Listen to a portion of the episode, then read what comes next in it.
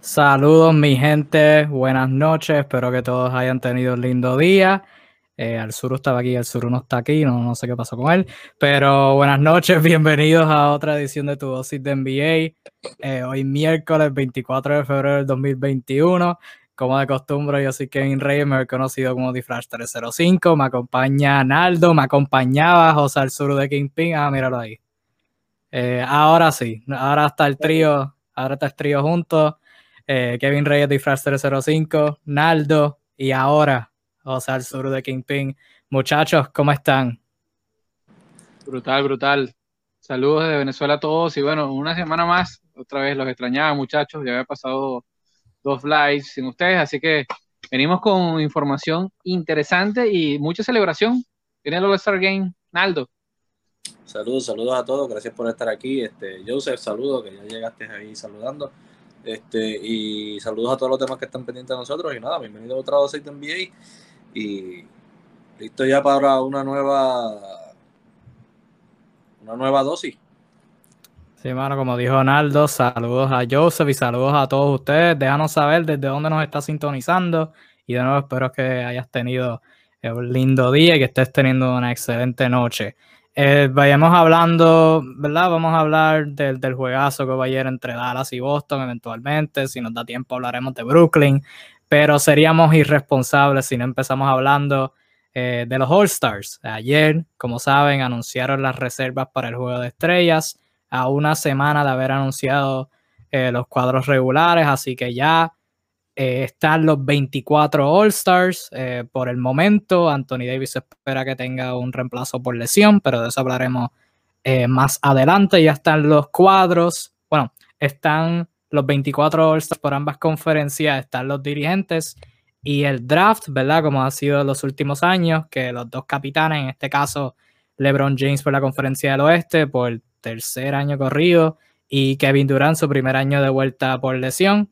Eh, serán los capitanes de, sus respectivos equipos y serán, este, tendrán su draft para escoger a los jugadores y mirar cómo ha sido de los últimos años el 4 de marzo, o sea, este jueves que viene no, o sea, mañana no, la próxima semana.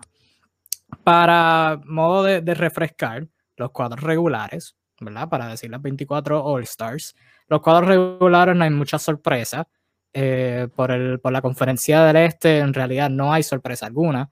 Eh, Kevin Durant, Joel Embiid, Giannis Antetokounmpo, Bradley Bill y Kyrie Irving, pero Kyrie Irving estaba en esa conversación entre pues él, James Harden y Jalen Brown por ser All-Star, pues ahí eh, Naldo que estuvo en el live opinó que James Harden debía ser regular, yo opiné Jalen Brown, ninguno de los dos la sacamos bien, pero Kyrie Irving este, igual es, es merecedor de ese espacio. Por la conferencia del oeste, no hay muchas sorpresas. LeBron James, Stephen Curry, Nikola Jokic y Kawhi Leonard. La única sorpresa de ser regular es Luka Doncic, que la gran mayoría de la población del planeta opinó que debió haber sido Damian Lillard, pero los fanáticos pensaron lo contrario. Ahora bien, las reservas que fueron anunciadas ayer por la conferencia del Este, Jalen Brown de los Boston Celtics, su primer juego de estrellas, James Harden repitiendo por parte de los Brooklyn Nets, Zach Lavin, su primer juego de estrellas de parte de los Chicago Bulls. Julius Randle, su primer juego de estrellas de parte de los New York Knicks. Ben Simmons de los 76ers. Jason Tatum de los Celtics, su segundo juego de estrellas corrido. Y Nikola Vucevic de los Orlando Magic. Y el dirigente del equipo de Kevin Durant será Doc Rivers de los Philadelphia 76ers. Por la conferencia del oeste, el dirigente de Team LeBron será Quinn Snyder del mejor equipo en la liga ahora mismo, los Utah Jazz y las reservas por el oeste, Anthony Davis de los Lakers, que de nuevo necesitará un reemplazo por lesión. Hablaremos de ese posible reemplazo más adelante. Paul George de los Clippers, Rudy Gobert de los Jazz, Daniel Lillard de los Portland Trail Blazers, Donovan Mitchell de los Utah Jazz, Chris Paul, el veterano de los Phoenix Suns y Zion Williamson en su primer juego de estrellas de parte de los New Orleans Pelicans. Por lo menos yo opiné ¿verdad? Mi publicación, que salió minutos antes que Shams pusiera las reservas oficiales, yo no, no hubiera estado sorprendido por nada realmente. Había muchos contendores, muchos candidatos legítimos para, eh, pues, ¿verdad?, hacer reservas de las conferencias, pero empezando por ti, Arnaldo, quién te sorprende ver, quién te sorprende no ver. Eh, sé la contestación obvia, la contestación que ha estado en la mente de, muchas personas, además de él, que ah, pues te doy el espacio para que hables de él. ¿Qué otros jugadores te sorprenden no ver, que son snobs, y quién te sorprende ver, eh, que fue escogido reserva? En ambos equipos, ¿verdad? En ambos equipos, sí, en ambas conferencias. Bueno, la sorpresa, la sorpresa número uno de no ver ahí eh, debe ser Devin Booker. Eh, y Trae Young y Domantas Sabonis. eh, realmente es bien difícil, pero al mismo tiempo también hay que considerar que es bien difícil eh, encontrarles un reemplazo, ¿no? A quién. Es como dice Jalen Brown, no me hables de los de Jalen Brown, no, perdóname, Jalen Rose es como dice Dylan Rose, no me menciones los snaps sin mencionarme a quién reemplazarías por él. Y la realidad es que es difícil este,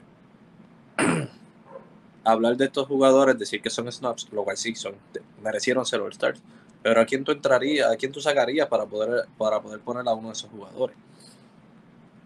Y ahí es en donde está el verdadero dilema. ¿Realmente son snaps? ¿Realmente no lo son? Y ahí eso pues queda a discreción.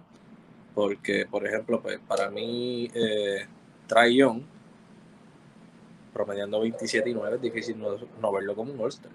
Pero cuando tú miras los guards de la este, eh, Kyrie Irving, eh, Jalen Brown, James Harden, Bradley Bill, ¿a cuál tú vas a sacar? Eh, es relativamente bien difícil.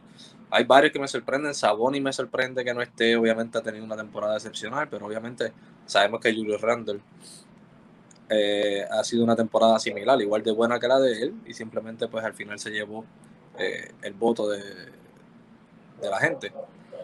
Y con números similares, que no se puede decir que, fue que uno merecía más que el otro. Realmente es algo que, es bien difícil eh, dar una opinión sobre quién merecía más, el estar o no estar. Yo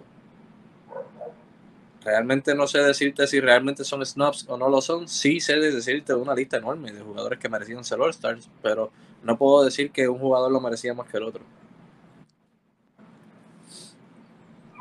Sí que por cierto, Domantas Sabonis, que asumo que al sur tendrá algo que decir, era el primer jugador en la historia de la NBA en promediar 20 puntos, 15 rebotes y 5 asistencias en no ser nombrado un All-Star, que de nuevo, es el punto de Arnaldo, o sea, está jugando tremendo baloncesto, pero no habían eh, eh, contestaciones incorrectas, o sea, entre él, eh, Randall y en el frontcourt Ben Simmons que fue escogido, o sea, si, metías a Sabón y si no Julio Randall, entonces Julio Randall iba a ser el primer jugador de la historia no hacer esos números. Exacto. es difícil. Uno de los dos tenía que serlo. Al sur, ¿quién te llamó la atención más? Oh, no, bueno, varios jugadores es similar a la postura filosófica de, mi amigo Naldo. Eh, o sea, es complicado, no todos pueden estar. Eh, nota para los fanáticos, eh, esta temporada hay una, una, explosión anotadora, hay muchos jugadores anotando muchos puntos. O sea, Eso hay que tomarlo en cuenta. hay como más de 15 jugadores anotando sobre los 22 puntos por partido, lo que no pasaba en temporadas anteriores y eso va a hacer que se genere incomodidad en cuanto a no valorar temporadas muy buenas cuando lo vemos solamente desde la fría estadística. Pero hay que escoger. O sea, al final son unos puestos, unos cupos limitados. En ese sentido, sí, eh, eh, hablando del oeste, lo primero, la primera impresión es que es una injusticia el tema de que Devin Booker, o una vez más, no logre el, el, All-Star Game. Sin embargo, tal vez el hecho de que le haya sacrificado algo de puntuación en aras del éxito del equipo ha jugado un poco en su contra, eh, en su candidatura. y lo otro que pudiese hablarse también como una temporada de, rango All Star, yo diría que es de Aaron Fox, que ha sido el, catalizador de unos Kings que se han visto mucho mejor que años anteriores. Este, eh, por momentos luce definitivamente como el tipo a seguir eh, los próximos años en Sacramento. Eh, en la este es más fácil, pues ya habíamos hablado de Domantas Sabonis, la temporada de Sabonis, bueno, es un temporadón brutal. O sea, es una verdadera lástima no, no darle el rango de, de All-Star este año. Eh, la de Trey Young, a mí me, honestamente, me impresiona menos que la de Domantas Sabonis. Porque Trey Young tira como mandarinas a, diestra y siniestra todo el partido, eh, acumula muchos puntos por lógica, por volumen, este, y es la clase de jugador. Su rendimiento realmente no está siendo efectivo del todo para el equipo. Ha sido inconsistente por momentos. Entonces, entiendo que sí, los números son muy llamativos, pero la realidad es otra. Pa. Honestamente, creo que el caso de Domantas es más complicado, pero como dice Naldo, sacas a quién? A Julius Randle, que está siendo también el catalizador de unos Knicks que lucen los mejores Knicks desde Carmelo que se han visto. Entonces, resurgiendo los Knicks. Ajá, exactamente. Y en el caso de los Knicks no hay un segundo hombre eh, gran anotador en el equipo, es él realmente la figura. Entonces, es complicado, pues. Pero sí, esos serían los nombres, mis amigos. Sí, no, yo creo que en el caso de Devin Booker, y entiendo la crítica porque la vi en las redes, que Devin Booker por varios años ya, que es cierto que Booker nunca ha sido un All-Star legítimo, o sea, legítimo en el sentido de que es escogido por los dirigentes ni por nadie, o sea, Booker siempre entra de, de, replacement por lesión. Eh, siempre, siempre entra así por, por pena, por decirlo así. Como que ah, se lesionó a alguien, vete Booker, reemplázalo. Pero nunca entra por, por, por, su propio, por sus propias habilidades. Pero lo que me da pena con Booker es que por varios años ya Booker era este jugador que ponía, que tenía la, la, la narrativa de los medios de que ponía los, los números vacíos. Que me, me, molesta la expresión, pero ponía los números vacíos. Ganaba, eh, anotaba puntos, pero no, no, no pasaba la bola y su equipo perdía. Y todos los años era eso, y esa era la, la justificación por Booker no ser All-Star. Pero entonces este año, al punto del Suru, sacrifica y aún así está promediando 25 por juego. Está ganando, pero ponen a, a su compañero Chris Paul, que sin faltarle respeto a Chris Paul, pero en términos de los números básicos, Booker tiene mejores números básicos, por lo menos puntos. Y tienen a Zion Williamson por encima de él, que tiene mejores números, pero está un pobre equipo.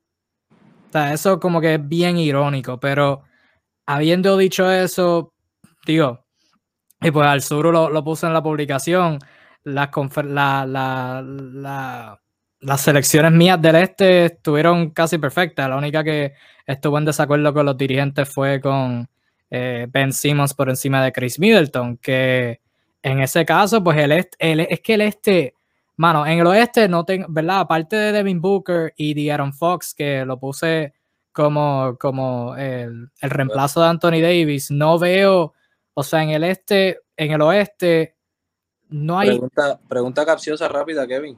Zumba. Chris Middleton o Tobias Harris.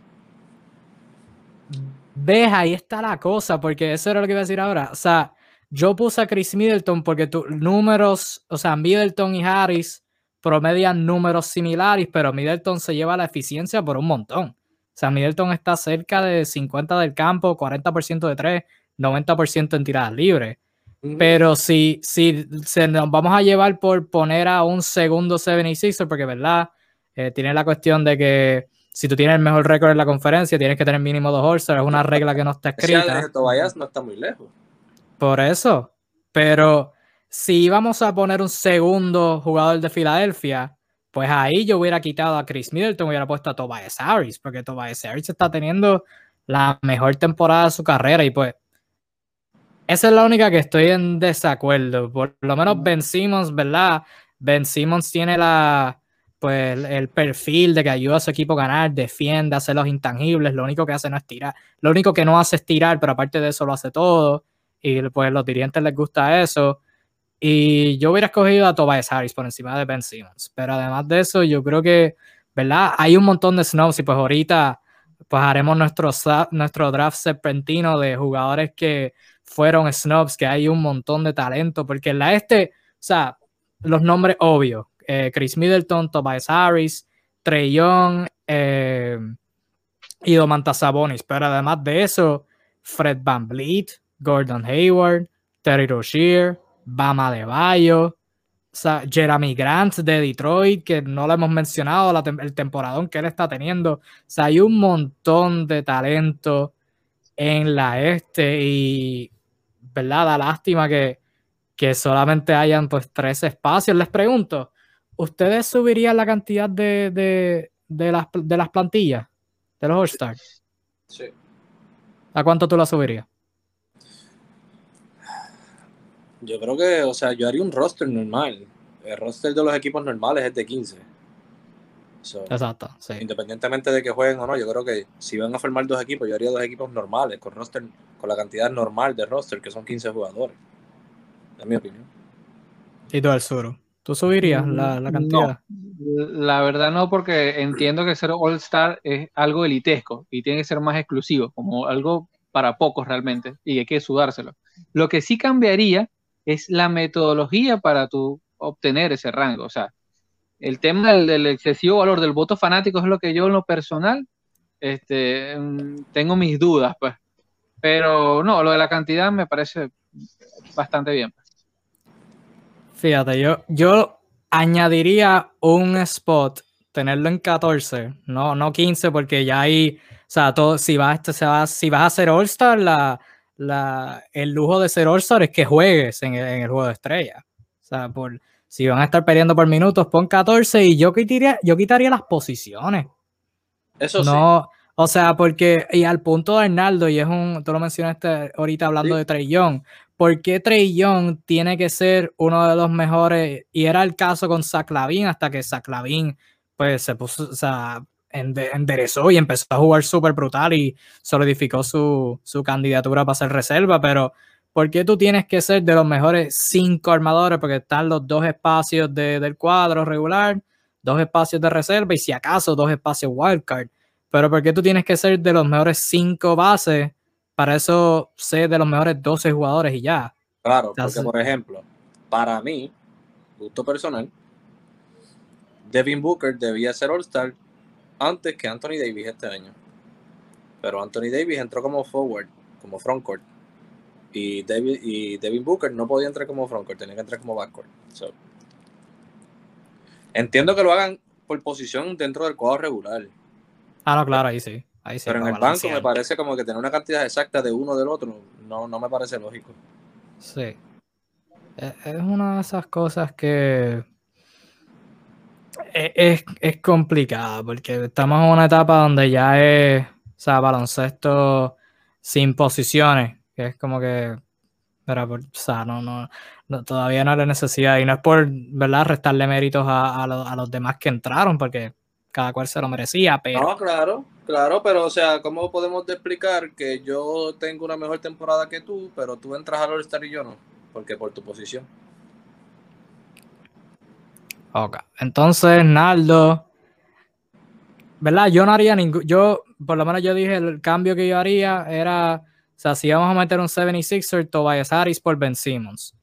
Arnaldo dijo Devin Booker por Anthony Davis. Eh, eh, o, sea, Devin Booker sería tu, tu, tu, reemplazo por lesión por Anthony Davis. Vamos a hablar de eso. Reemplazo de lesión por Anthony Davis. Al sur. ¿Quién tú crees que debe ser el reemplazo de lesión de Anthony Davis?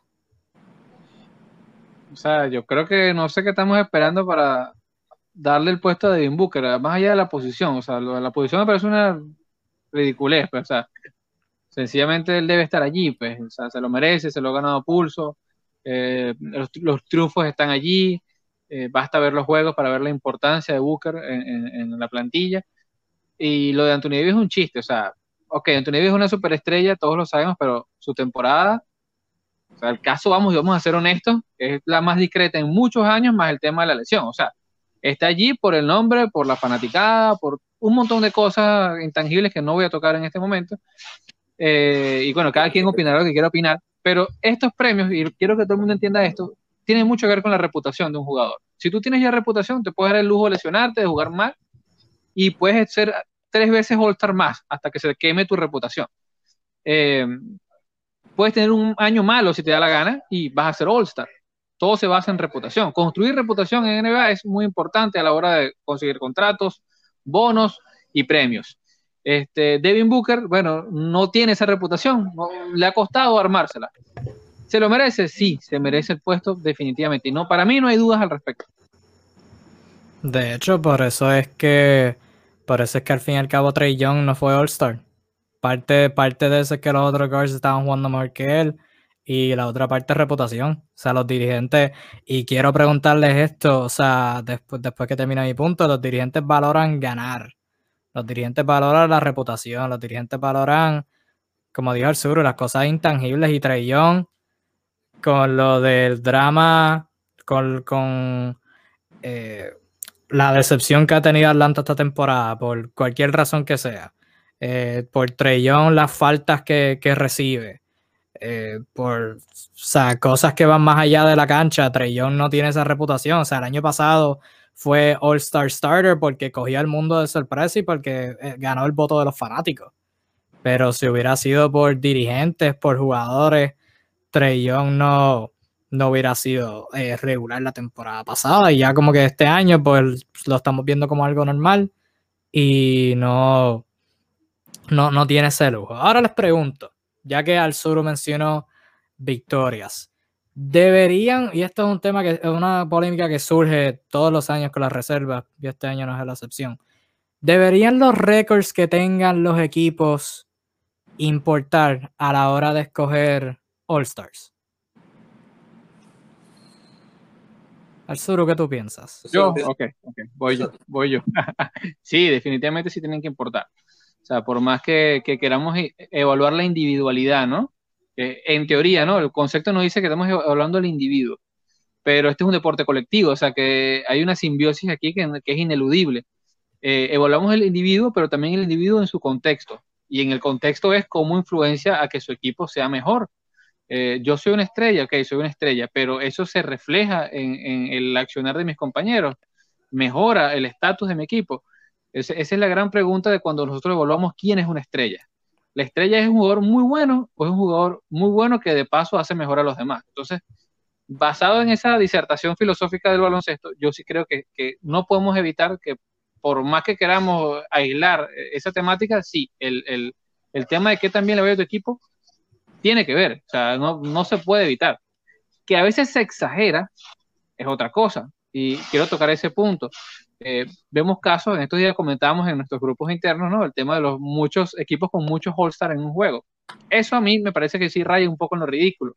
Vemos el caso de los Atlanta Hawks. ¿Se acuerdan de esos Atlanta Hawks de Budenholzer? Que lograron tener cuatro. Ok, yo entiendo que mucha gente le dio nota, Kyle Corbett, pero señores, es una estupidez. Y, y, lo merecían dos como mucho. literal. eso es un premio, eh, no sé, de consolación a, las victorias que eh, ya rayen lo ridículo. Ahí sí yo creo que se exagera un poco el tema del entorno. Pero sí, sí, sí tiene que ver el récord, sin exagerar, claro. Sí, y gracias por mencionar eso de la exageración, porque estabas hablando del récord y estaba a punto de preguntarte, entonces, si el récord importa, ¿por qué Mike Conley no es un All-Star? Pero ahí venimos a lo de la exageración. Sí, ¿no? Y, tiene que ver con la reputación también. Es un tema que ha perseguido Mike Conley. Mike Conley, eh, para los que nos escuchan, el caso de Mike Conley hizo casi todo el grueso de su carrera, los mejores años en los Grizzlies de Memphis, como todos saben. Eh, Memphis es un equipo que le ha costado siempre, del poco tiempo que tiene histórico de meter jugadores en All-Star Game, es un equipo con la, la quizá la, baja, eh, la mayor, la menor cantidad contada de fanáticos de toda la liga, aunque no me crean, es una fanática pequeña, muy fiel, pero pequeña, minúscula, en comparación con otras franquicias. Y todo eso tiene que ver, o sea, no tienen tantos televidentes. Cualquier franquicia que se les ocurra, Charlotte tiene más televidentes que Memphis. Tiene mucho que ver en el caso Conley, más allá de los números, ¿ok? Ok. Y tú, Naldo, ¿tú piensas que, yendo a la pregunta inicial, ¿tú piensas que los records importan a la hora de escoger All Stars? Más no que sí. Debe ser un balance. Debe ser un balance. Yo entiendo que cuente para el MVP, pero para el All-Star, no tanto. Yo no puedo soportar ver, como el caso de mencionó este al sur, o vámonos a algo más reciente. Yo no podría soportar ver que este año, por récord, entrara Mike Conley, aunque, bien, aunque está jugando muy bien, pero yo no podría soportar ver a Mike Conley y no ver a Devin Booker primero que él, simplemente por el récord. ¿Entiendes? Es como que sí y no, pero más no que sí. Eh, ahora mismo yo eh, no, no puedo, eh, por lo menos no está en mí el, tener que ver que un All-Star, o sea, jugadores como Bradley Bill, por ejemplo, no puede hacer un All-Star porque simplemente es un equipo mediocre, por más bueno que sea. No es justo para él. Yo, estoy, yo soy la calidad de un jugador de un, de un All-Star. Yo, yo tengo esa calidad. Yo soy de los mejores jugadores de esta liga. Y simplemente porque estoy en un equipo mediocre, no puedo ser un All-Star, no tengo ese derecho. Y esa parte, pues, es un poco mal. Ahora mismo, por ejemplo, eh, dígase, venga eh, Jeremy Grant, está en el peor equipo de la liga, pero está jugando súper. Entonces, vas a escoger primero a, algún ejemplo de un equipo con un buen récord, un jugador más o menos. Digamos, qué sé yo, un Joe Harris para meter cuatro jugadores de Brooklyn porque están calientes. Vas a meter a Joe Harris porque tiene récord y vas a dejar a Jeremy Grant fuera. Absurdo, no se puede. Así que entiendo cuando lo hacen, pero no estoy totalmente de acuerdo con eso. No necesariamente tú debes sacrificar a alguien con el calibre de un All-Star por simplemente no estar un equipo bueno. Sí, yo creo que depende, es, es una línea, o sea, no, no se puede decir un, sí concreto ni un no concreto porque ambas crearían desbalance. O sea, no, no podemos decir si los récords importan y que solamente los top 5 de la conferencia o los top 6 tengan un All-Star. Porque pues hay jugadores buenísimos como Bradley Bill, como Zach Lavin antes de este año, eh, que están en equipo, o sea, que son All-Stars pero los compañeros al lado de ellos impactan el ellos ganar juegos, o sea que ellos pierden, pero no es necesariamente su culpa. Pero como ellas son las estrellas, tienen esta narrativa de que pierden por su culpa y boom, no son All Stars. Pero por el otro lado, tampoco puedes decir que no, no importan y que los mejores jugadores que tengan a sus equipos en el sótano que sean All Stars. O sea, tampoco es así, tiene que ser un balance. Donde yo, donde yo haría la línea en los top 3 de cada conferencia. Sí, por los top 3 de la conferencia, a menos que sea un caso donde todos los jugadores del equipo estén promediando doble dígito y nadie esté promediando por encima de 15 puntos por juego, todos los, todos los equipos del top 3 deberían tener mínimo un All-Star. O sea, en este caso, Filadelfia, Ben Simmons o Tobias Harris o no, tenían a Embiid. Ahí está uno. Brooklyn, los tres están jugando brutal. Brooklyn se merece los tres. Milwaukee tenían a Giannis. Es el top 3 del este. El top 3 del oeste, Utah con Donovan y Gobert, que iban obligados, independientemente estuvieran ganando o no. Eh, los Clippers con Paul George y Kawhi, ambos merecidos. Y los Lakers, independientemente Anthony Davis se lo mereciera o no, tenían a LeBron. Ya después de eso, el mejor que estuviera jugando. No, por eso está esta idea de que Sabonis debía entrar porque Sabonis tenía mejor récord que Vucevic. Ahí ya, ya yo quito la línea. Ya ahí después del top 4 para abajo es cuestión de quién está jugando mejor y quién está impactando su equipo más, independientemente estén ganando o no. Claro, lo que pasa es que acuérdate que, o sea, técnicamente siempre van, siempre los top 3 de cada conferencia van a tener All Stars, porque obviamente ellos están allá arriba, porque hay alguien que está liderándolos y haciendo una estrella. Eso, independientemente, eso siempre va a pasar. El, mi problema no es que haya uno de cada uno, eso está muy bien, porque siempre va a haberlo. Mi problema es cuando añaden a un tercero o a un segundo porque sí, porque simplemente porque está ahí arriba. No, sea, si tú no estás, si tú lo que tienes como, si tú estás en el tope de la liga, con uno, con uno jugando como All-Star, uno es lo que va para el All-Star. Olvídate de los demás. No te voy a meter a otro ahí porque sí. yo no voy a poner a, a, a, a Brook López o a, o, a, o a Drew Holiday, que es muy bueno y me encanta Drew Holiday, pero la realidad es que se ha tenido que sacrificar y no está jugando con la misma, o sea, se ha tenido que sacrificar en Milwaukee y ser como una tercera opción y dejar afuera a Busevich, que está jugando como un All-Star y está tratando de hacer lo mejor que puede con Orlando. Mm. Es absurdo. Lo que hay es cuestión de narrativa y, lo y mencioné el caso de Mike Conley porque, o sea, Devin Booker debe entrar. Estamos claros en que Devin Booker debe entrar. Pero cuando tú tomas en consideración los números que, o sea, Mike Conley está jugando bien, está ayudando a su equipo a ganar, su equipo es el mejor equipo en la liga ahora mismo en términos de récord y están a dos o tres juegos por encima del otro equipo más cercano, los Clippers, y lo han, sido el mejor equipo durante casi toda la temporada. Por eso no me sorprendería, y tomando en consideración lo que dijo Arzuru, que Conley todos los años de su carrera ha estado así de cerca de ser All-Star, ah. pero nunca consigue el empuje. Perdón, Kevin, que te interrumpa. Salió la noticia ahora mismo. Devin Booker va a ser el reemplazo a Anthony Davis. Acaba de salir. Bueno, sí. Sí, hizo ah, justicia, señor. Justicia. Uh. Estaba, estaba, a punto de decir que no me sorprendería que Mike Conley fuera All-Star, pero bueno. acaban, de arruinar tu argumento. Sí, no, sí, yo estaba dando, estaba dando este poema de por qué Mike Conley debe, debe ser All-Star. Y, está, y, en, y en este caso está muy bien que sea Devin Booker y no Mike Conley el que entra como un All-Star a reemplazar a Anthony Davis, independientemente de récord. Devin Booker es, es el reemplazo perfecto para Anthony Davis. Punto y se acabó. O sea, dos, dos Phoenix Suns. feliz por los Phoenix Suns. Y bueno, una, una, cosa que en el caso Conley, que seguro hay gente que está preguntándose eso, este, vamos a ser honestos. La verdad es que también Conley le ha tocado una época donde hay demasiados point guard tan buenos que si vamos a ser justos, él está uno o hasta dos peldaños. Incluso el Mike Conley en su prime siempre ha estado debajo en esa conversación. Y más allá de la reputación, más allá del equipo, sea, con el perdón de la carrera de Mike Conley, que es un excelente jugador, muy sobrio, eh, bastante completo en muchos aspectos, pero no tiene ese rango y es, que puede influenciar en el equipo porque tiene experiencia, es un tipo conocedor ya del juego, se lo pago. Pero per se, no es un jugador élite en su posición, no lo es. Hay tres, cuatro, incluso por encima de él, cinco, eh, más tal vez incluso.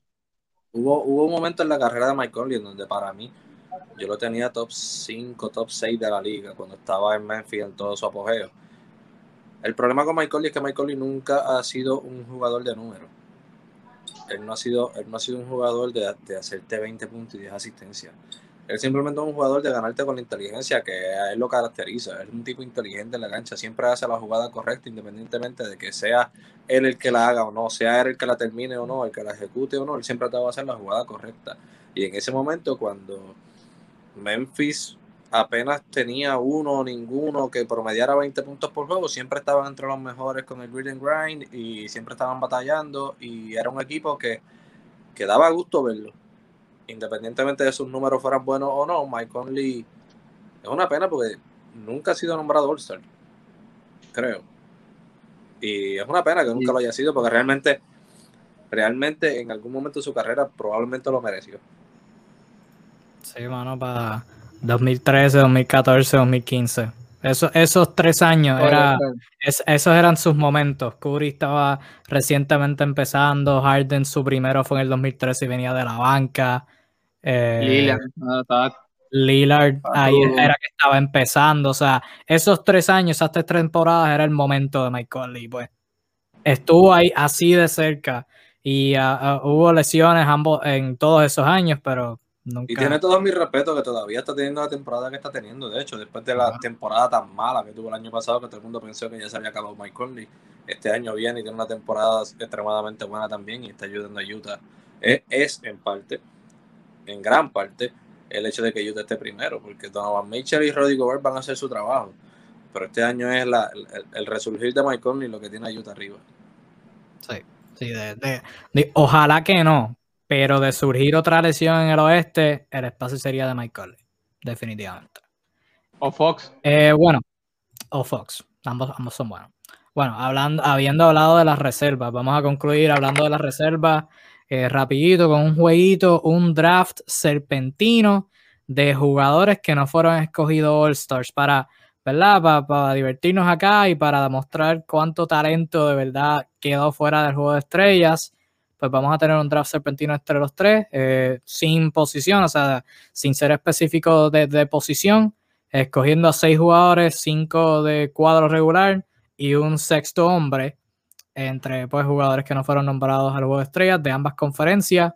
En orden de preferencia, notablemente, pues, o sea, si, si fueras a quitar a alguien, eh, ¿quién fuera el primero que pondría? Eh, al sur irá primero, al sur tendrá el primer pick, yo tendré el segundo pick. Lano tendrá tercer pick, cuarto pick, después yo quinto, el sur sexto y séptimo, y así sucesivamente hasta que todos tengamos seis. Después, si al final tú que nos estás viendo quieres, quieres darle un ranking a nuestro equipo, di quién, a qué, equipo prefieres más, quizás los pongamos en un post mañana, así para ver quién es mejor apoderado. Bueno. Eh, Kevin, pregunta. zumba. Ya habiendo mencionado a Devin Booker como el reemplazo de Anthony Davis, ¿no cuenta entonces en este draft. Eso es sumamente cierto. Excelente. Ya va, ya va. Me, me acaban de arruinar. Le, qui- le quitó, le quitó el primer pick a todo el mundo. Pac. A todo el mundo, fantástico. Bueno, Pero. Naldo, menos mal que lo dijiste porque yo no lo había sí, captado. no, o sea, yo iba a sí, decirlo. literal, literal, no, no, había, no lo había mentalizado. Pero bueno, Bueno, ya, rápido. Listo, ya cambié ya. El draft serpentino de reservas y reemplazo de lesión Devin Booker. Al sur, tu primer pick. Eh, bueno, dadas las circunstancias, de Aaron Fox, señores. Base armador de los Kings de Sacramento renovados. Ese, ese fue mi sele- o sea, en mi, en, mi, en mi boleta que no cuenta para nada, esa fue mi selección de, de reemplazo de lesión. Fox me, me encanta, me encanta Darren Fox como está jugando. Bueno, mi primer pick, eh, segundo pick overall, yo cogería a Tobias Harris, por las razones que dijo ahorita, ha sido el segundo mejor jugador de Filadelfia por gran parte de la temporada, súper eficiente y pues me encanta. Debió, debió haber sido All-Star en 2018 y debió haber sido All-Star este año. Pero cogiste Tobias Harris. Tobias Harris, Tobias. sí, es correcto. Correcto. Qué, qué me- qué bueno mejorar la defensa. La defensa ha mejorado muchísimo. No se habla de eso. Es La que defensa siempre ha sido buena. Siempre ha sido buena. Sí, pero Tobias Sí, lo que pasa es que lo switchaban mucho en la posición, lo ponían a jugar más pequeño y ahorita lo están as- asumiendo como un tipo grande realmente. Lo que pasa con, con Tobias, Tobias Harris no sé qué tiene, que cuando juega con Doc Rivers evoluciona, porque los Clippers Así, jugó mejor que nunca en su así, carrera, así. jugó mejor que nunca en su carrera en el poco tiempo que estuvo en los Clippers y después cuando ahora se reúne con Doc Rivers en Filadelfia y otra vez vuelve a tener el mejor juego de su carrera. Y es como, Eso, eso es cierto. Realmente es cierto. Bueno, Tobias Harris y De'Aaron Fox fuera de, de- del board, de draft. Naldo, con- tienes ahora dos picks corridos. Dos picks corridos. Yes, eso es así. Ok. Pues. Pues. Trae Young y Domantas Sabonis. Perfecto, excelentes picks. Trae Young y Domantas Sabonis.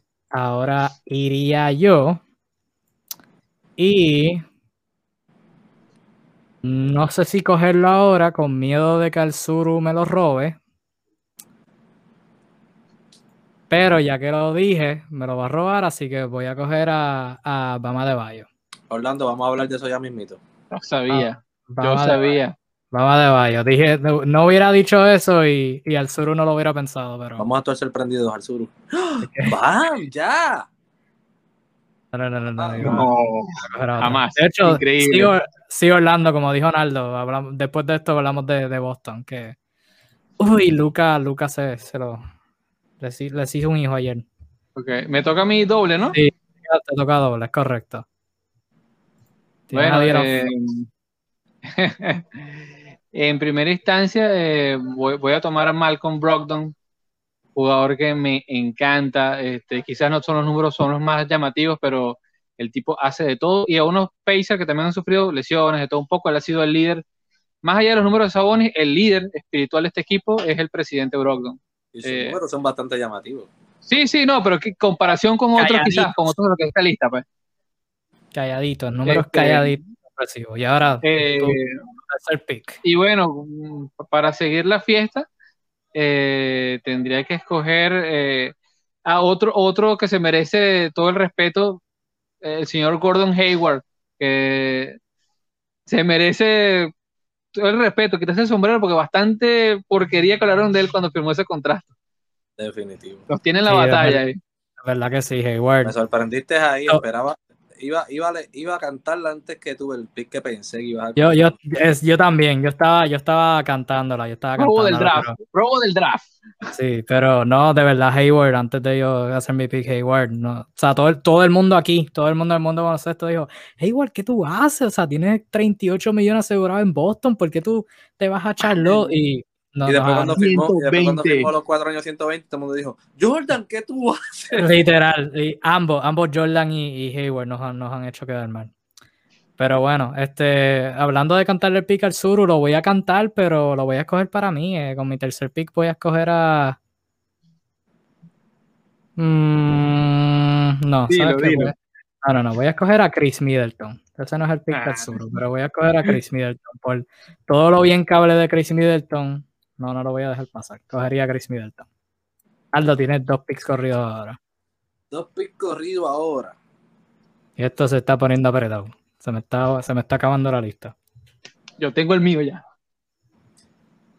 Dos picks corridos ahora. Pon Ya. reloj, Kevin, pon reloj. Tengo miedo. Tengo que escoger a. Tengo que escoger a. Es de este año, ¿verdad? Basados en este año. Yes, sí. Únicamente. Pues dame a. Dame a ¿En serio? Has escogido a dos jugadores y ahora es que vienes a hacer la pregunta. No, no, no, dale. Déjame entonces escoger a. Tengo que. Tengo que escoger a DeMar DeRozan. Hombre calladito. Mm. Tiene a San Antonio ganando y haciendo unos números espectaculares, unos por cientos increíbles, muy eficientes. Eh, DeRozan, DeRozan es el snob de los snobs. O sea, tú piensas en los snobs Sí. y ni DeRozan está ahí. Y no Ah, piensa en. DeRozan, es como. Literal, el snob de los snobs. Forever Tengo que, Snob. coger, tengo que coger a DeRozan y tengo que coger a- al pick que pensé que iba a coger al sur. Jeremy Grant. Fuck. Maldita sea. Bueno, está bien, no, no, está bien. Está bien, este, con mi. ¿Verdad? Naldo lleva cuatro picks, yo llevo tres, este sería mi cuarto, y ahora el Suru va para su cuarto y su quinto después de mí. Con mi cuarto pick, yo voy a escoger a otro eh, jugador de frontcourt del oeste, súper infravalorado. Está teniendo mejor temporada este año que el año pasado, y el año pasado fue All-Star. Voy a escoger al señor Brandon Ingram, compañero de Zion Williamson. Que si no fuera por Sí. Zion Williamson hubiera sido All-Star. Pero, Quiero que sepan que yo hice una lista y todos los que han mencionado hasta ahora están. ah, pues, Está bien, está bien. está bien, Bueno. tranquilo. to- Todo lo que ustedes han mencionado están en la mía. Bueno, ahora Eh, Suru tienes tu cuarto y tu quinto pick. Back to back. Ok, este, bueno, como los All-Star también se trata de, de proteger al talento joven, emanciparlo. En primera instancia voy a tomar a eh, el líder de OKC, Shea Gilgeous Alexander, quien, bueno, ha tenido la tarea de, de agarrar un equipo totalmente llamado a perder y que no está perdiendo, equipo que batallador. Eh, lo han protegido bastante y ha jugado bien, pese a que lo le marcan prácticamente todos los partidos. Eh, Excelente pick, me gustó. Sí, luego de esto voy a tomar otro base armador joven que ha dado un, un- un paso sobre la mesa, este, aumentando su, su rendimiento. Y en este caso sería el señor Colin Sexton de esos moribundos Cleveland Cavaliers. Eh, otro base eléctrico eh, que ha mejorado mucho su tiro de triple y se ha vuelto una amenaza ya en, en muchos sentidos en la cancha. Lo pensé, pero ese sí es el primero que no estaba en mi lista. Pero lo pensé, lo tenía ahí. Importante. Mm, mm, Si hubiese puesto uno más, era él. ajá. Ok. Al Suru, el próximo turno le, to- le toca su último pick. Ahora vienen mis últimos dos picks. eh, con el antepenúltimo pick, voy a escoger a un jugador que, que, que he criticado. Está en Charlotte y ha hecho al mundo quedar mal. Eh, compañero de Gordon Hayward, el señor, asumo que está en la lista de, de Naldo porque está en su equipo de fantasy. Terry Rozier, No, no tenía. antepenúltimo pick. Ah, mira. Yo Terry Rozier está por un momento que iba a decir Biombo. Cody Seller. Yo lo voy a decir, va a decir Mark Biombo, increíble. No, no, no, Rozier, eh, Rozier está promediando 21 Ah, bien, bien, bien, puntos, sí. 50% del campo, 45% en Está Los porcentajes, Está- los está porcentajes hablan bien. por sí solos. Si no, si no fuera, si no fuera por la sobrepoblación de, de armadores buenos en el este, pues Terry Rozier sería su Ahora, Naldo, tus últimos dos picks. Make them count. ¿Me quedan dos? Ya. Sí, los últimos dos, sí. Vamos bien, vamos bien. Tu equipito, tu equipito ahora mismo consiste de Trey Young, Domantas Sabonis, DeMar DeRozan y Jeremy Grant. Te faltan Ah, bueno. dos-. No, todos los equipos están están Mis buenos. últimos dos para el All-Star. Hmm. Pues mira, me voy a ir de la siguiente manera. Voy a escoger. Le voy a dar la oportunidad a Mike Conley. Bueno, Le voy a dar la oportunidad a Mike Conley. Y este último sorpresa, que ha hecho unos números estupendos y nadie habla de él. Está, es un snob debajo de DeMar DeRozan. Nadie lo ha mencionado. Jamal señor. Murray. el señor Clint Capela. Lo pensé. Lo pensé. Clint Capela ha hecho unos números históricos por stretch este año. Ha tenido juegos de 20 y 20. Ha tenido juegos que son ridículos. Eh, y nadie lo ha mencionado entre los mejores. Nadie lo ha mencionado en nada. Y la realidad es que ha sido el jugador más eficiente de Atlanta y ha sido eh, la segunda arma, bueno, la tercera arma ofensiva del equipo y la primera en la defensa. tengo que decir Clint Capela. Buen pick, buen pick. Bueno, mi último pick viene ahora. Y ahora mismo ah, estoy entre. Ah, estoy entre dos armadores. Mm. Apretado, apretado, apretado, apretado, apretado, apretado, apretado. Estoy entre dos armadores solamente infra y valorados. Pero. Infravalorados. Infravalorados, una palabra. Pero bueno, con mi último pick de mi equipo de snobs, me iré con el señor eh, con el señor Burbuja, Jamal Murray.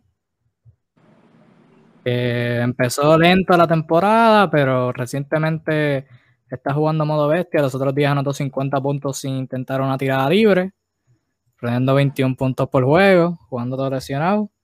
Naldo, no me mires así, tú escogiste Capela, por Dios. Yo creo que era Jamal Murray Capela ha sido eficiente todo el tiempo es el mismo tipo de juego. Jamal Murray mete 50 y después, viene, y después de los 50 lo responde con 12. Capela está promediando 14-14, silencio. 14-14, dos bloqueos y con menos minutos que en los últimos tres años. Hay que decirlo. No está fácil. Al sur, tu último pick. No, tu, tu pick, el pick 60. Mister irrelevante. Puedo, puedo escoger a alguien que está lesionado, pero que creo que si no se hubiese lesionado iba a estar, a juro. Ah, bueno, como tú quieras. Anthony Davis. Cuenta. O sea, puedo. Hay una excepción. Christian Wood. a decir Christian Wood. Ah, ¿Sabes qué? No voy a decir Christian Wood. Yo sé que quieren que diga Christian Wood. Y yo también quiero decirlo, pero, le voy a dar una barajita que ustedes no, la pensaron. No, CJ McCollum. La temporada que estaba haciendo antes de la lesión era élite, señores. Nueve lanzamientos de triple por partido a un 40% de eficacia. CJ McCollum, al ritmo que iba. Iba a ser starter. Starter. Era de cabeza. Al, lado de Curry. Al lado de Curry iba, iba a ser starter. Eh, sí, estaba bestia, estaba bestia. Se supone, se supone, porque inclusive hay que decirlo, estaba jugando mejor que Demian Lillard. Y eso por, eso, no, por eso, por, por eso mismo lo dije. Por eso mismo lo dije. Y eso no es fácil de decir. Sí, no, de verdad que sí. una lástima la lesión, una lástima verdaderamente.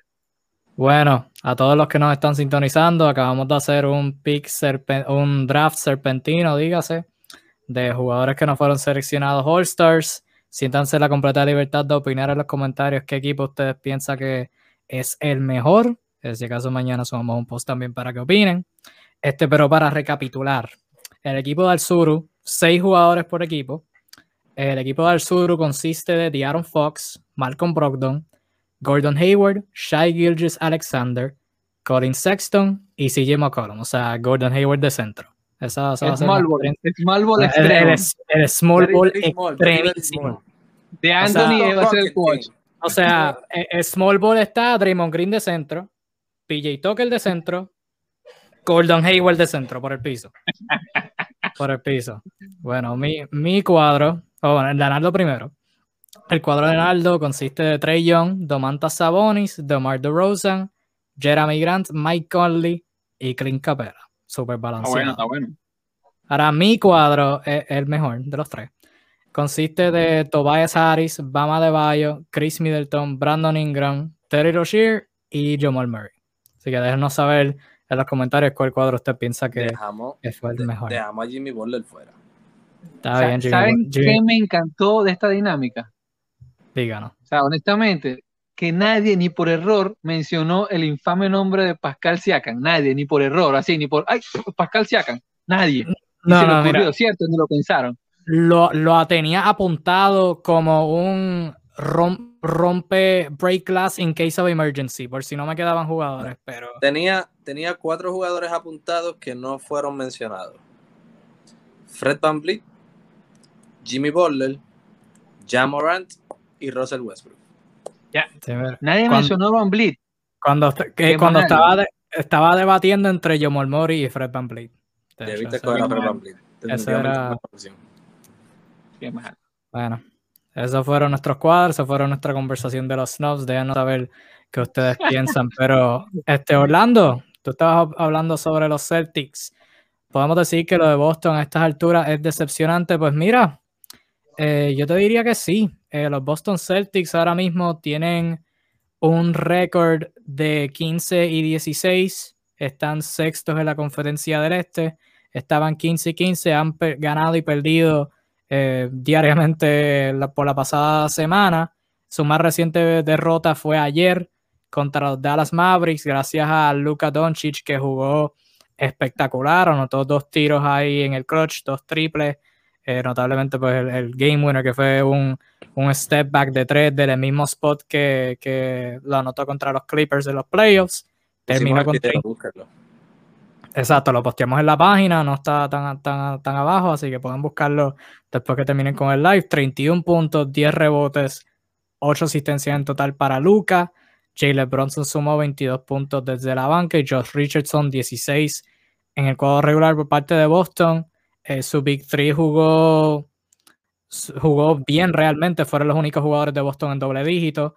Jalen Brown con 29 puntos, Jason Taylor con 28 y Kemba Walker con 21 en 19 intentos al campo, pero Boston, como dije, caen a 15, 15 victorias, 16 derrotas, han perdido 7 de sus últimos 10 juegos, 5 de sus últimos 7 overall, mientras que Dallas, estábamos hablando en unos cuantos, hace unas cuantas ediciones de de NBA, empezaron lento la temporada, pero ahora se han calentado eh, lentamente, pero están calientes ahora mismo, han ganado 7 de sus últimos 10 y seis de sus últimos siete, incluyendo dos corridos luego de una pausa de una semana debido a las tormentas de, nieve que estaban azotando a Texas. Eh, eh, empezando por, por el sur, ¿qué has visto de ambos equipos? De nuevo, empezando por, ¿verdad? por Boston, ¿piensas que su temporada ha sido decepcionante? ¿Por qué? Y en el caso de Dallas, ¿qué has visto que, que los está ayudando a ganar ahora recientemente? Bueno, lo, de Boston decepcionante, bueno, el, récord habla por sí solo, ¿no? hay que darle muchas vueltas, ¿no? Ya a esta altura de 30 partidos, creo que es un, corpus lo suficientemente grande como para establecer ese parámetro. Sí, es decepcionante.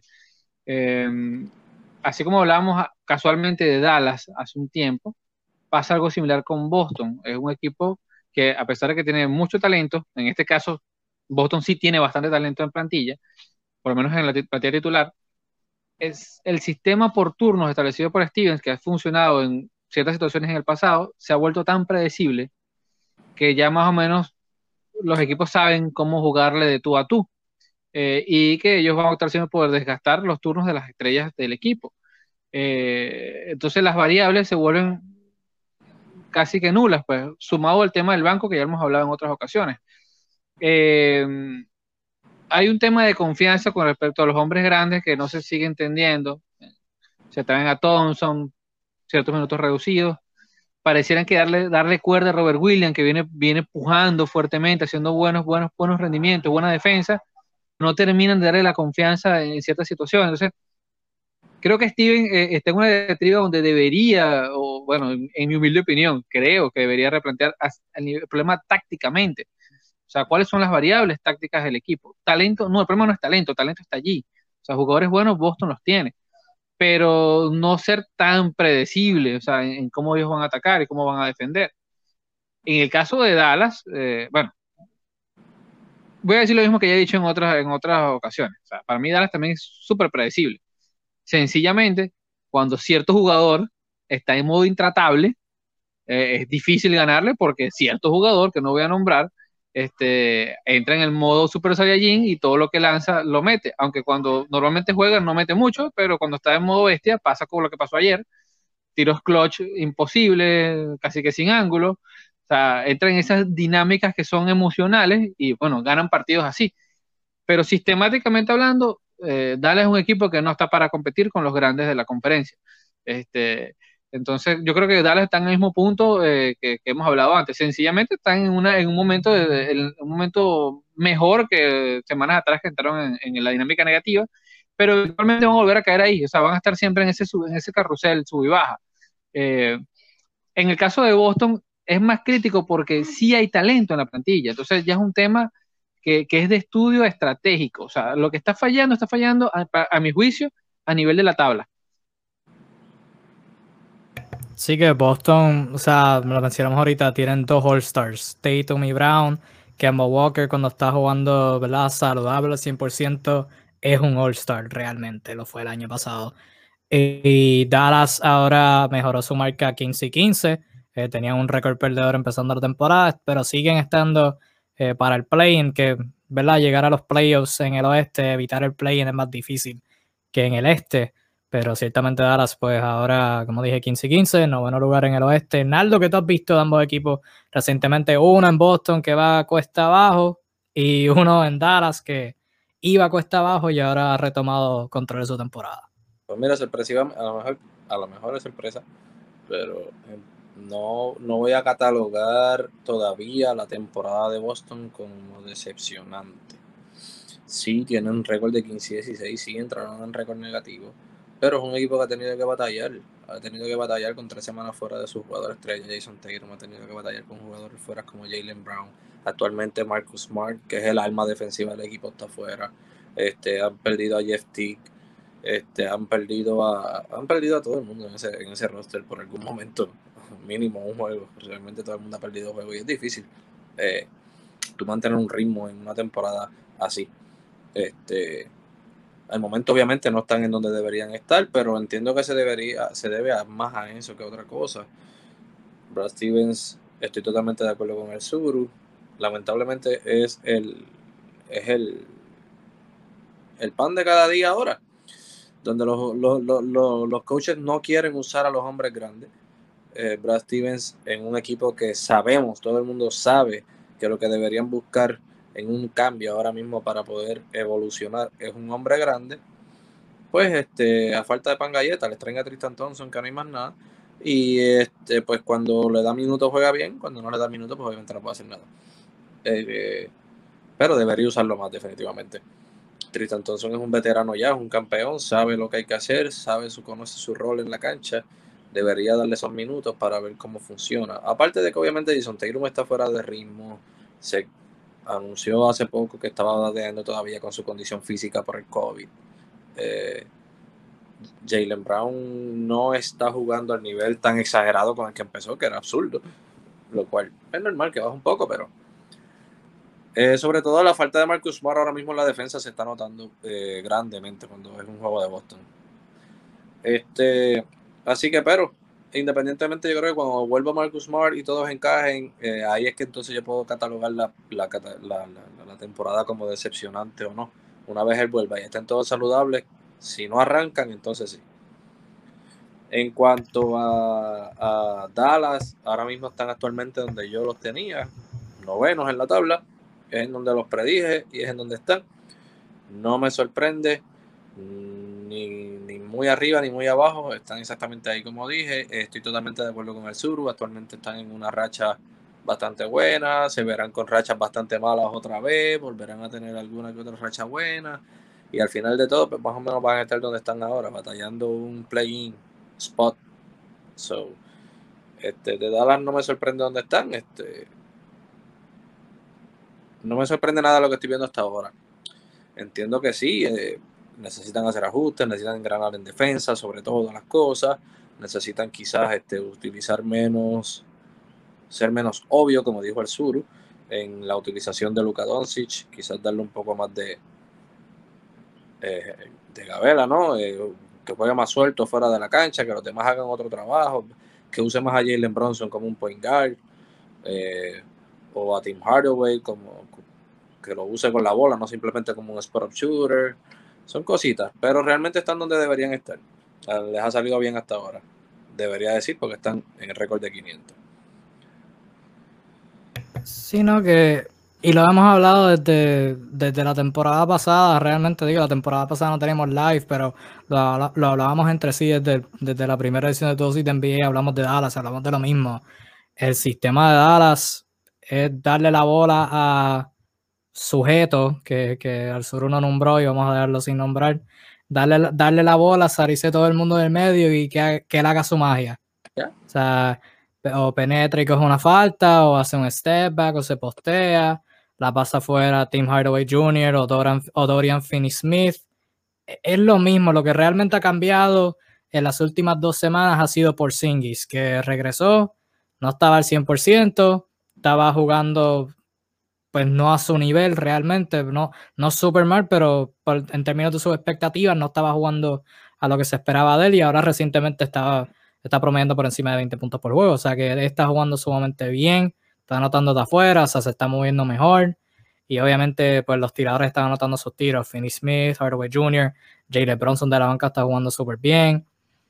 Eh, yo los veo igual, realmente, como dijo Naldo, están en, en ese espacio de play-in realmente, pero Dallas le hace falta un trade y antes de, concluir, cuando termine de, hablar, hablaremos de, un posible rumor que salió de ellos. En el caso de Boston, yo diría que sí, lo veo en decepción porque yo los veía top 5, pero top 5 cómodo. Ahora mismo están a medio juego, un juego de Toronto que está en quinto lugar con récord de 16 y 16 pero Boston, la, de la manera que están jugando, no es cuando. O sea, Boston está sexto lugar por lo malo que ha sido el este, realmente. O sea, porque aparte de. Filadelfia está uno con 21 y 11. Brooklyn está segundo con 21 y 12, que han ganado 7 corridos. Milwaukee está 19 y 13, a pesar de su racha de 5 derrotas corridas. Indiana está cuarto con récord de 15 y 14. De Indiana para abajo, y el sur se fue de Indiana para abajo, todo el mundo está cerca de uno al otro, pero no es por su mérito per se, es por lo inconsistente que ha sido, de nuevo, de Milwaukee para abajo. Indiana desde el trade de Oladipo han sido, han, jugado fatal. Toronto empezó fatal y ahora es que están calentando. Boston, estamos hablando de ellos. Nueva York empezó caliente y ahora recientemente están fatal. Chicago ha sido regular, lo mismo con Charlotte, lo mismo con Miami, lo mismo con Atlanta. O sea, todo el mundo está ahí agrupado, pero por eso yo digo que Boston es una decepción, porque sí, están sexto, a medio juego, un juego de quinto, pero no están jugando bien. Eh, hay personas diciendo que Brad Stevens debe ser despedido. Yo le, yo le diría a esas personas, relájense, cálmense. O sea, no, esto no es todo culpa de Brad Stevens sea, y no es por echar culpa, pero es que, o sea, Brad Stevens ha hecho demasiadas de cosas buenas como para que esta temporada eh, más o menos promedio, o sea, no es terrible, es una decepción, pero no es terrible para que lo venga a despedir. O sea, tú despides a Brad Stevens, ¿a quién tú vas a coger? ¿Quién hay en el mercado ahora mismo mejor que Brad Stevens? Yo tengo, yo tengo, yo tengo un, un cari amigo mío que dice que que Brad Stevens no es nada otro mundo, que, que deberían despedirlo ya. Sí, deberían despedirlo ya. Bueno. Eh, la cosa con Brad Stevens es que no, no hay nadie mejor en el mercado y Brad Stevens es de los mejores dirigentes de la liga, así que no. Eh, Gentry está disponible. También, también. Mira Jeff Van Gundy, Jeff Van Gundy, sácalo de ESPN y metan a Jeff Van Gundy. Definitivamente, Brad Stevens es uno de los mejores coaches que existe en la liga y compañero, amigo mío, dice que no, que, no es nada especial, es eh, otro más del montón. no, pero Ay, que no ha hecho nada por Boston, no ha hecho nada. No, de verdad que no. No cogió al equipo, los llevó a playoffs cuando recién habían cambiado por Pierce de Kevin Garnett. No, no, no, no. Se comió las verdes, literal. O sea, las verdes del uniforme y las verdes. la gente se le olvida que hace poco había un Boston que era malísimo. Con una plantilla asquerosa. Y eso fue hace no mucho, hace 5 o 6 años, no estoy hablando de una eternidad, una década. Muchachos estaban. Ya, Jared Solinger era su regular, o sea, imagínate. Imagínate lo fatal que estaban. Pero no, este. Estaba tratando de buscar una estadística y no la encontré, pero. O sea, por los pasados años, los cuadros de Boston regular siempre han estado lesionados. Cuando tenían a Hayward, Hayward siempre estaba lesionado. Esta temporada ha sido peor. Kemba se perdió el primer mes. Jason Tatum se perdió como dos semanas por COVID. Jalen Brown se ha perdido un par de juegos. Ahora Marcus Smart está fuera. Daniel Tice ha perdido unos cuantos juegos. O sea, este equipo, y sumaron a Tristan Thompson, que figuraba ser una gran pieza. Jeff Teague lo sumaron para coger esos minutos a lo que volvía Kemba Walker. Jeff Teague ha sido regular. Eh, o sea, regular en términos de, cómo juega en la cancha. Y no han estado lesionados. O sea, el cuadro ellos, de ellos regular. Kemba Walker, Daniel Tice, Jalen Brown, Jason Tatum, Marcus Smart han jugado como 26 minutos saludables, algo así, en toda esta temporada, o en las pasadas temporadas, algo así, algo así era la estadística. O sea, no, han jugado juntos y Marcus Smart es su mejor defensor, eso se sabe, pero en ofensiva maneja el balón, o sea, no la mete, pero puede es una amenaza para pasar el balón, se puede postear, es fuerte. ¿Cómo que no? Está tirando muy buenos por cientos de tres. No, no, no es un penetrador, pero tirador de tres, es por shooter, lo hace. Por eso, sí que Marcus Smart le añade un montón de cosas a ambos lados de la cancha. Ha sido un comienzo decepcionante, pero. Y flopea como pocos, hay que decirlo. También, talento, talento nato de flopear. Élite, élite en flopping. Eso también, eh. eso también. Pero o sea, el equipo de Boston tiene que estar saludable, uno, y dos, le falta un cambio. Estamos acercándonos al trade deadline, faltan como tres semanas ya, un mes. Bueno, mañana sería un mes. Este. Danny H, ¿qué hay que hacer para que busques a Drummond con no, Danny, tienen un trade, y de eso hablaremos cuando se acerque la fecha. Tienen una multitud de posibilidades de con un trading session de 27.9 millones. O sea, algo tienen que hacer. Ahora, ¿qué hacen? Buscan otro hombre grande, buscan otro alero, buscan otro guard, infinitas posibilidades. Lo que sí quiero hablar antes de irnos es que recientemente salieron rumores de que Dallas está buscando el valor de Kristaps Porzingis en el mercado. Pensamientos de eso. ¿Debería Dallas cambiar a Porzingis? ¿Cuál es el valor de Porzingis?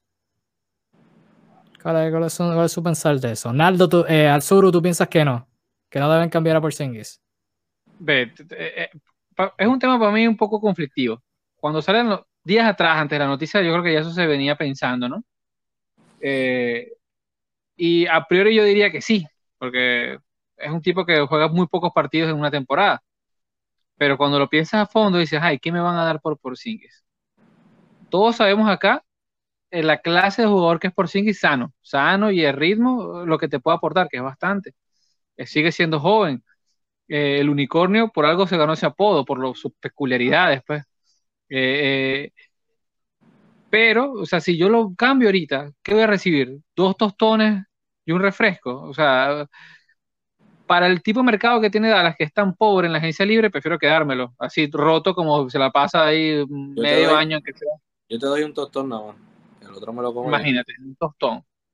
Ya. O sea, ¿qué, sea, a lo mejor quieren ver el valor, pero yo no tengo que ser experto para darme cuenta que el valor es bajo. Pues. En una época donde pocos equipos van a alojar hombres grandes, por muy habilidosos que sean. O sea, ¿cuántos equipos estarían dispuestos a, dar estrellas por Porzingis? O una, ¿cuántos? ¿Quién? Nadie va a dar una estrella por Nadie, o sea, el, el punto de Dallas hacer un trade es mejorar y al punto del sur mm, un cambio por Porzingis no los mejora o los empeora y los pone más flexibles para el futuro o los deja igual. Pero entonces, ¿para qué lo cambia? Sería únicamente por rondas de draft de equipos que sean muy perdedores. O sea, es el único beneficio que pudiese verle. Y esta es la parte por la que, para mi entender, este rumor es falso. Este, simplemente viene, viene después de, obviamente, de que por sí se perdió otro juego por lesión, whatever. Para mí el rumor es, falso, para mí no, no, Sí. De acuerdo. Para mí no, para mí no es cierto que Dallas esté buscando el valor de, de, de Porzingis en, en, el mercado. Ellos deben saber que Porzingis ahora mismo no tiene valor en el mercado y no lo va a tener a menos que veamos a Porzingis una temporada entera saludable o cerca de una temporada entera saludable, por lo menos 70 juegos en una temporada. Este, digo, una temporada de 82, ¿verdad? Este, que para mí no, no es cierto, no es cierto el rumor y, y o sea, de ser, de ser cierto, como dice, como, como dijimos ya, no tiene valor en el mercado. Dallas no va a hacer un cambio por Porzingis para mejorar si lo hace. Lo que haría Dallas es conseguir jugadores más saludables para tener una plantilla completa, contar con jugadores con un roster completo. pero de mejorar no lo van a hacer porque el talento que van a conseguir no se va a comparar al de Porzingis cuando esté en la cancha. So, y es la parte por la cual entiendo que es totalmente falso. Número uno, el rumor que sale es que están buscando el valor de Porzingis. Tú debes saber que el valor de Porzingis ahora mismo está bajo. Eso no hay que buscarlo. Es, es absurdo. Y para contexto, Porzingis le quedan dos años de contrato garantizados hasta el 2023 para la temporada del 2023-2024 tiene la opción de jugador de 36 millones, un total de 94 millones de dólares garantizados. O sea, como, como dijimos, eso lo, están, lo, cambian para mejorar, para pues, tener mayor flexibilidad y conseguir otra estrella en agencia libre o algo, pero ¿qué equipo va a conseguir a Porzingis por ese precio? Es falso, es falso. ¿Y saben qué? menos todavía, menos cierto va a ser que Golden State, quien está batallando con lesiones todos estos años, va a buscar otro jugador lesionado. No, no es cierto. No se dejen llevar por todos los rumores que postean, que la gente dice, que sale por ahí. No. Imagínense ustedes que traigan que Golden State salga de dos jugadores saludables como Kelly Oubre, que aunque no esté jugando en su mejor baloncesto, y Eric Pascal, que es su mejor jugador del banco, para traer a Porzingis y se pierde la temporada junto con Clay Thompson en el banco sin uniforme. No tiene sentido. Para ninguno de los dos equipos hace sentido. No es cierto el rumor. Eso, y que Golden State ya está pagando como ciento y pico de luxury, está pagando como sesenta y pico de luxury tax o sea, este, el, Joe, Joe el, el, dueño va a tener que vender un banco, va a tener que robar un banco para poder pagarle a la NBA. O sea. No, no solo eso, entre eso y las facturas médicas, porque es una las ah, facturas también, los cirujanos cobran. O sea, los cirujanos cobran por consulta y por ejecución, o sea, ya arruinado. Yo, me imagino la conversación, Bob Myers, este, ya va, pero por si incluye las muletas o tengo que comprarlas yo. Este no, tienes que comprarlas tú, coño, no, no me sirve, así no me sirve. Pon las este muletas tú por lo menos. Este año Golden State consigue a Porzingis y el doctor del equipo va a aparecer en la lista de Forbes, top 10. top 10. El doctor va, a tener trabajo de por vida con Porzingis y, y son en, en el cuadro, pero bueno, ya nos cogió el tiempo. Estuvimos hablando de las reservas, cogimos nuestro equipito de snobs y hablamos sobre Dallas y Boston. ¿Y qué? ¿Y qué fue lo que diste? Y yo gané los equipitos. Ah, sí, sí, sí, seguro, seguro. Este, probablemente mañana somos un post aquí por nuestra página de Facebook en Discussions para que ustedes voten este, por qué, eh, qué equipo ganó y por qué ganó el mío. Eso, es por lo que ustedes tienen que votar ahí, qué equipo ganó y por qué fue el mío. Eso es lo que tienen que votar. Y nada, mi gente, hasta aquí esta edición de Tu Dosis de NBA. Para los que nos están viendo aquí en Facebook, ahorita, como a las 10 y media, 11, eh, Naldo y yo nos iremos en vivo. Tendremos nuestro primer, ¿verdad? El sur uno va a estar por, porque pues no, no puede, por razones de conectividad. Por lesión, por lesión. Por lesión, por lesión, razones personales. Game time decision. vamos a tener nuestro primer watch party del año, viendo el jueguito de, de los Lakers y Utah. Aclaración, aclaración, aclaración. No es una transmisión del juego, por el amor a Cristo. Nos van, a ver nuestras caras viendo el juego. Si así que si, el juego, nos cierran la página. No Así que si, si vienen a, con, la, con la expectativa de ver el juego y nos ven a nosotros, no queremos comentar. Sí, no, no, queremos sus comentarios de odio, así que ya saben, si quieres ver el juego, no sé, búsquete, búsquense otra, otra paginita o algo así. Pero bueno, nuestro primer watch party del año. Tienes que tener, tienes que tener dos dispositivos. Uno para hablar con nosotros y escucharnos, y otro para el juego. Uno para nosotros, uno para el juego. Ves el juego con nosotros desde tu dispositivo y comentas acá lo que tú has visto del juego, que te parece, que has visto bien, que has visto mal, etcétera. Y ya, es, es, así de fácil. Exacto. Yo te lo puedo narrar si me lo pides, tú sabes, yo te lo narro si tú me lo pides, pero no, no es la intención. La intención es que tú veas el juego de un lado y narres en el otro. Digo, comentes en el otro. Bueno, si quieres narrar, pues también, también narra por tu Exacto. No, no, no, pero Estoy mira, sí, seguro sí. que lo puedes hacer mejor que los mexicanos de ESPN. Ah, no, claro, definitivo. Y mejor análisis, y mejor análisis. No, mira, si tú ves el jueguito solo y, y vamos a ver el fanático de los Lakers y los árbitros le cantan una falta a LeBron y quieres estar frustrado, puedes estar frustrado por los comentarios y caerte en la madre de los árbitros ahí en los comentarios.